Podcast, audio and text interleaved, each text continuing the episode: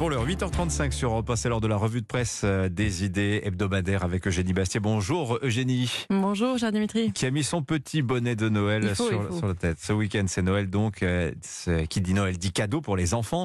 Alors en 2022, est-ce qu'il est encore raisonnable Eugénie d'offrir aux enfants des jouets genrés? Alors, cher Dimitri, j'espère sincèrement que vous, vous avez fait appel à un, Père Noël intersectionnel et déconstruit euh, Évidemment. pour vos enfants, hein, que vous n'osez pas offrir à vos petits garçons des jouets de combat ou des camions, ce serait vraiment scandaleux. Savez-vous qu'en Espagne, depuis le 1er décembre, les publicités promouvant des jouets genrés sont désormais interdites?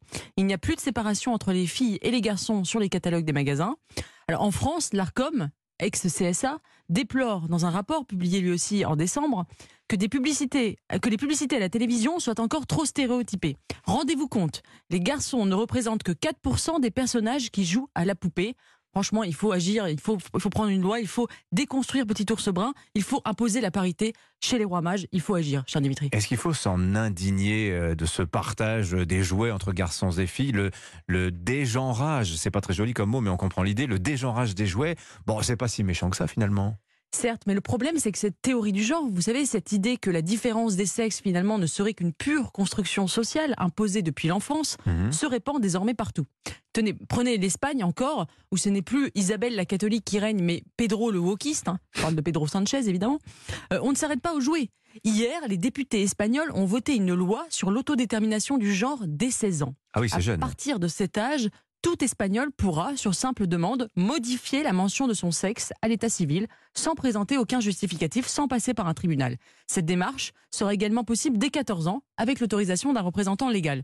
Tout homme pourra devenir une femme ou se dire femme, et toute femme pourra se dire homme. C'est le sexe à la carte, littéralement.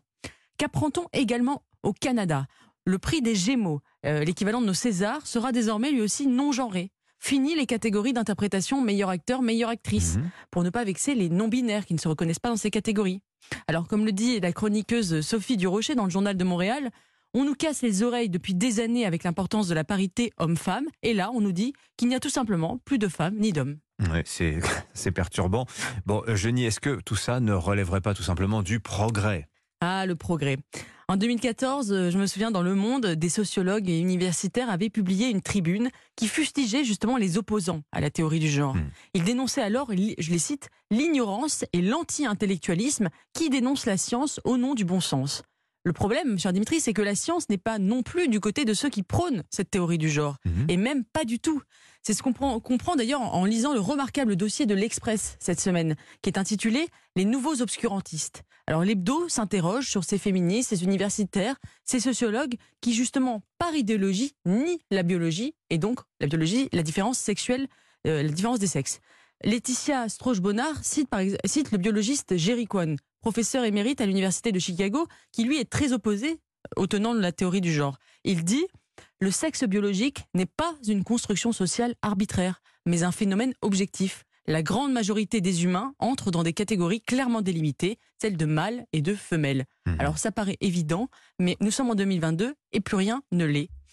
Sur ce, mon cher Dimitri, je vous souhaite, euh, il me reste à à vous souhaiter un joyeux Noël non genré bien sûr, mais aussi citoyen, équitable et surtout résilient. Un mot vraiment très à la mode lui aussi.